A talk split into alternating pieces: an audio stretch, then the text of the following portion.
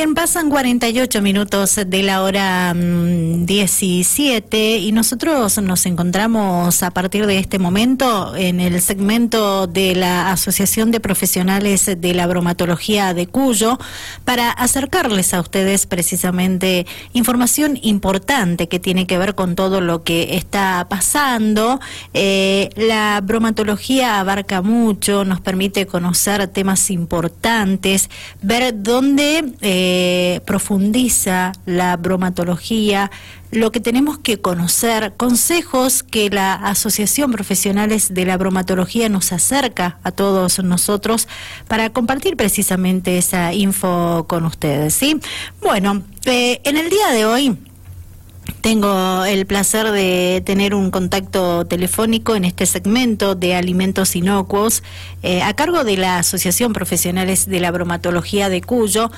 Tengo el placer de poder conversar con una profesional que ya está esperando en línea para charlar con nosotros sobre botulismo alimentario. ¿sí?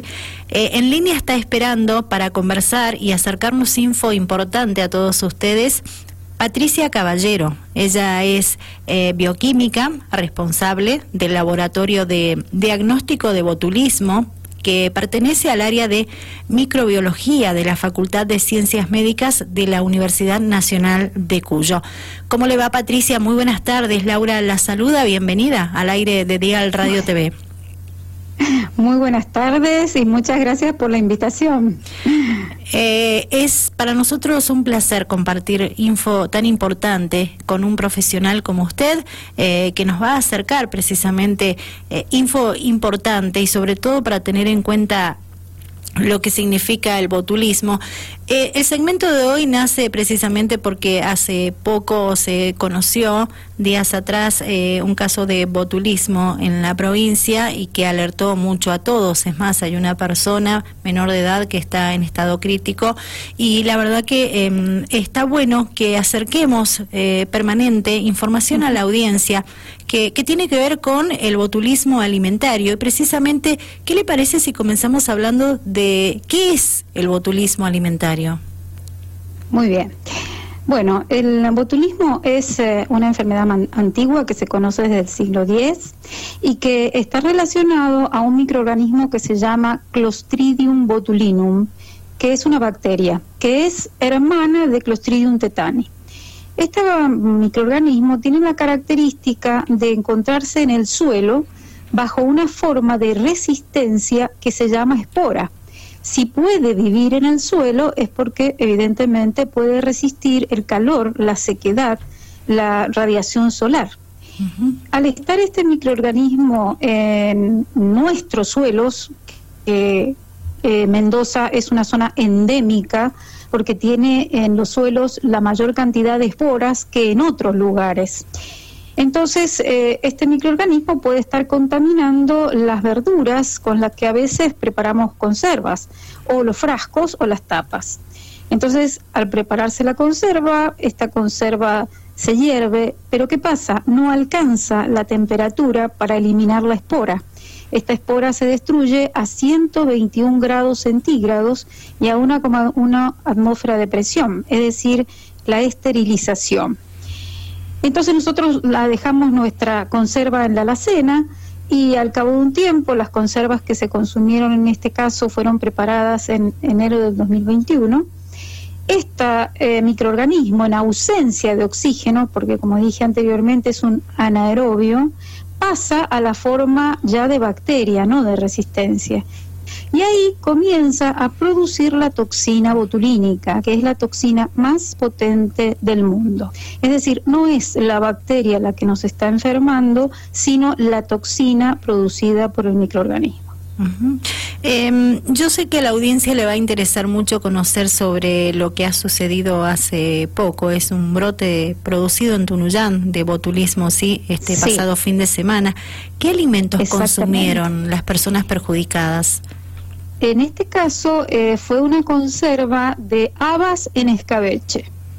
Estas habas, cuando me traen a mí el alimento, eh, estaban constituidas también por ajos, o sea, la conserva en general tenía habas, tenía ajos, tenía em, cebolla y estaba en un contexto muy aceitoso. así es que la persona que más comió fue justamente la adolescente de 13 años, que es la que está internada en el hospital Noti, pero gracias a Dios todos los mecanismos se dieron muy rápido, de modo tal de que eh, es muy factible que eh, esta niña se recupere prontamente, porque ellos comieron el miércoles 20 eh, a la noche. Y esta niña fue trasladada desde Tunuyana acá al Hospital Noti el día 24, que fue internada. Inmediatamente a la una de la mañana se le tomaron las muestras y posteriormente se le puso el antídoto porque tenía la clínica compatible con botulismo. No se espera. Se toman las muestras, después se envían a mi laboratorio y yo lo que hago es eh, corroborar que eh, ha sido botulismo. Bien, 264-3357-25, nuestra vía de comunicación, la cual está habilitada. Estamos compartiendo con ustedes esta interesante entrevista con Patricia Caballero. Ella es bioquímica. Les recuerdo que es responsable del Laboratorio de Diagnóstico de Botulismo, perteneciente al área de microbiología de la Facultad de Ciencias Médicas de la Universidad Nacional de Cuyo. Y estamos hablando de botulismo alimentario. También consultarle, Patricia, eh, precisamente, mm, ¿todas las conservas pueden producir botulismo? Bien, en general nosotros tenemos que hablar de dos tipos de, conservas. Sí. Las conservas que son industrializadas y las conservas que son caseras. Las conservas industriales llevan un proceso de control de calidad y un proceso de esterilización que es lo que justamente no se alcanza a producir en las conservas caseras. Eh, en Mendoza el agua, por la altura que tenemos, hierve a 98 grados centígrados. Entonces, en general, eh, si no hay una buena limpieza de todos los elementos que se usan y si a veces eh, estas conservas se realizan en tinglados o lugares abiertos, nosotros tenemos un viento sonda que eh, vehiculiza el polvo ambiental y puede ser que caigan las esporas en ese momento. Y entonces, al cerrar el envase y hacer este tratamiento que no llega a la temperatura de eliminación del microorganismo, puede posteriormente eh, producirlo. Entonces es más factible en las conservas de tipo casera que en las industriales. Bien, ¿Y en qué tipos de conservas se dan? Porque esto es una pregunta que siempre se hace la gente. En general, las conservas eh, que están constituidas por verduras verdes, porque son las que tienden a eh, tener una menor acidez, o lo que nosotros llamamos en bioquímica un pH eh, más alto. El pH mm, que es necesario para que se produzca el crecimiento de este microorganismo es debe ser mayor a 4,5. Entonces, en general, eh, los dulces también por la cantidad de azúcar que tienen, si tienen baja disponibilidad de agua, o los tomates que son verdaderamente ácidos porque ahora eh, los tomates son híbridos y tienden a tener un pH un poquito mayor, entonces también hay factibilidad de que eh, pueda el microorganismo crecer.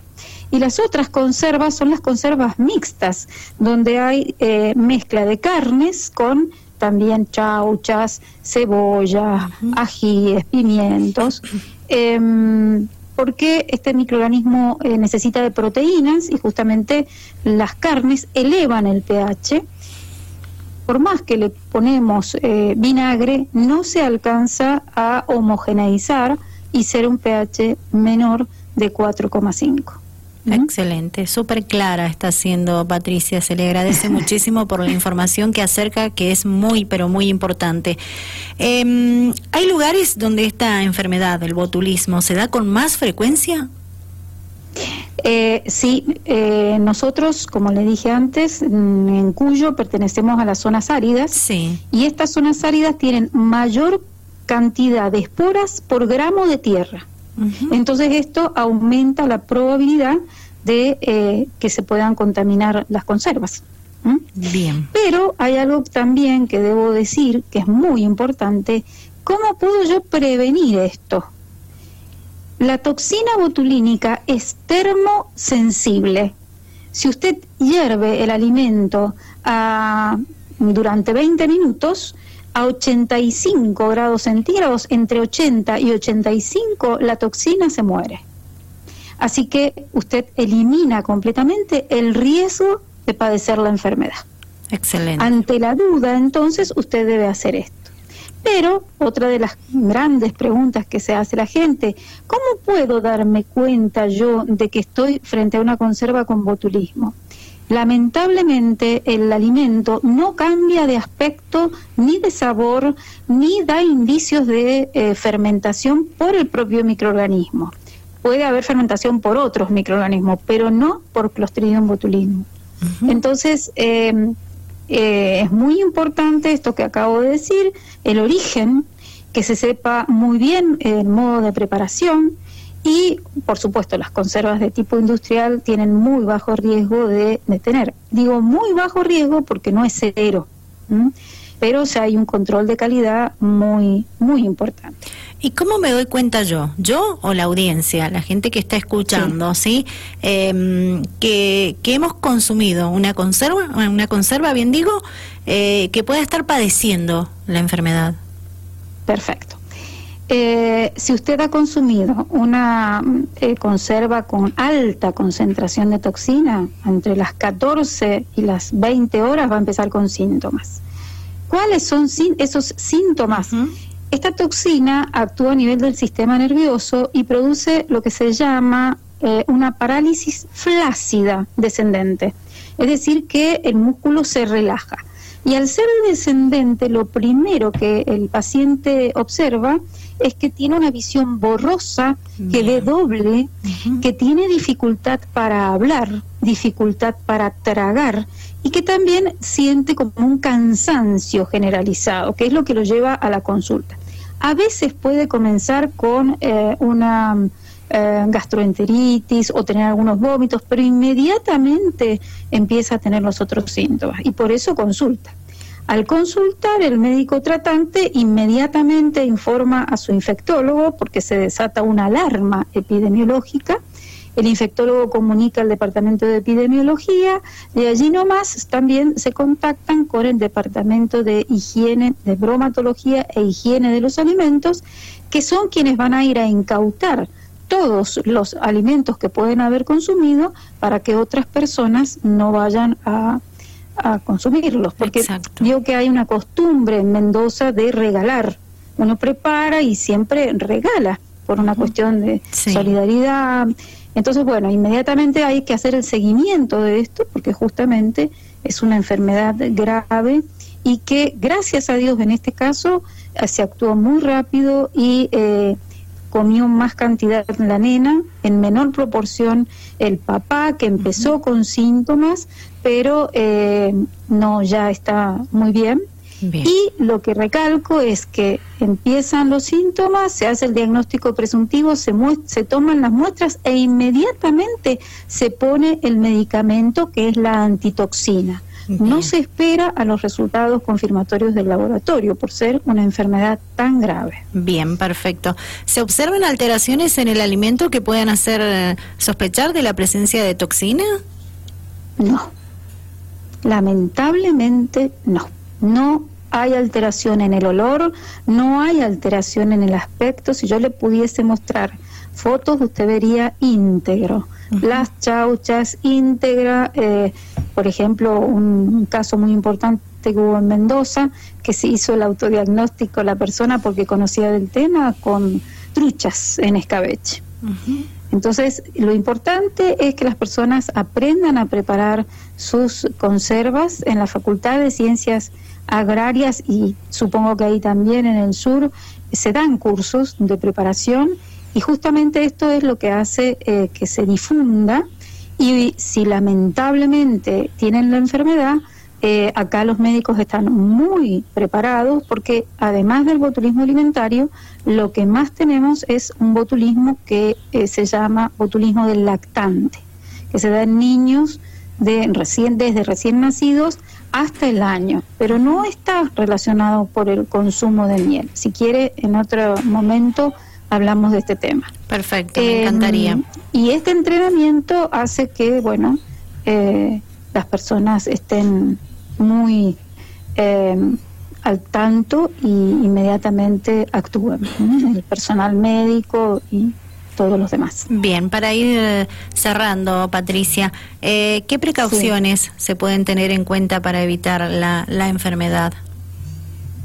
Bueno, las precauciones eh, principalmente son tener limpieza en todos los productos que se, que se están elaborando, lavar muy bien, muy bien las verduras, lavar muy bien los frascos, las tapas, y eh, posteriormente a este lavado eh, llenar el envase y eh, principalmente acidificarlo, que se puede hacer con ácido cítrico.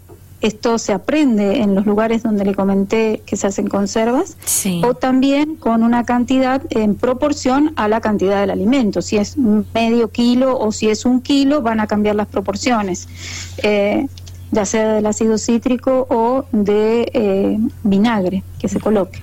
Y mm, hervir los envases mm, bien sumergidos y hervirlos por no menos de 40 eh, minutos. Pero lo más importante es el lavado y el lugar en el que se hace el, la conserva, que sea un lugar limpio, que haya, no hayan corrientes de aire, porque muchas veces se hacen en lugares con suelos de tierra y, como les dije, en tinglados abiertos. Entonces, esto facilita la contaminación del alimento. Bien, Patricia, se nos termina el tiempo. Yo le agradezco muchísimo por la información, por los consejos que ha compartido con nosotros, que son muy importantes para la audiencia que siempre escucha Dial Radio TV, este segmento que está relacionado con la Asociación de Profesionales de la Bromatología. Y la intención es acercar información y consejos precisamente para escucharlos, para ponerlos en práctica. y, y bueno, se agradece mucho por su tiempo. No, por favor. Les agradezco yo porque es una forma justamente de concientizar a la población eh, en un momento donde también el, digamos, la situación económica hace que las personas generen más conservas caseras y bueno, todo lo que sirva para la formación de la población y ayudarlos eh, está de más. Muy buenas tardes, hasta cualquier momento. Muchas gracias, Laura. Gracias a usted, Patricia. Nos vemos. Chau, chau. Patricia Caballero, con ella estamos hablando o estábamos hablando. Ella es bioquímica, responsable del Laboratorio de Diagnóstico de Botulismo, perteneciente al área de microbiología de la Facultad de Ciencias Médicas de la Universidad Nacional de Cuyo. Ella estuvo compartiendo un importante temario con nosotros que está relacionado con qué es el botulismo alimentario. Entrevista que luego van a encontrar en todas las redes sociales, en Facebook, Twitter, Instagram y también en Spotify.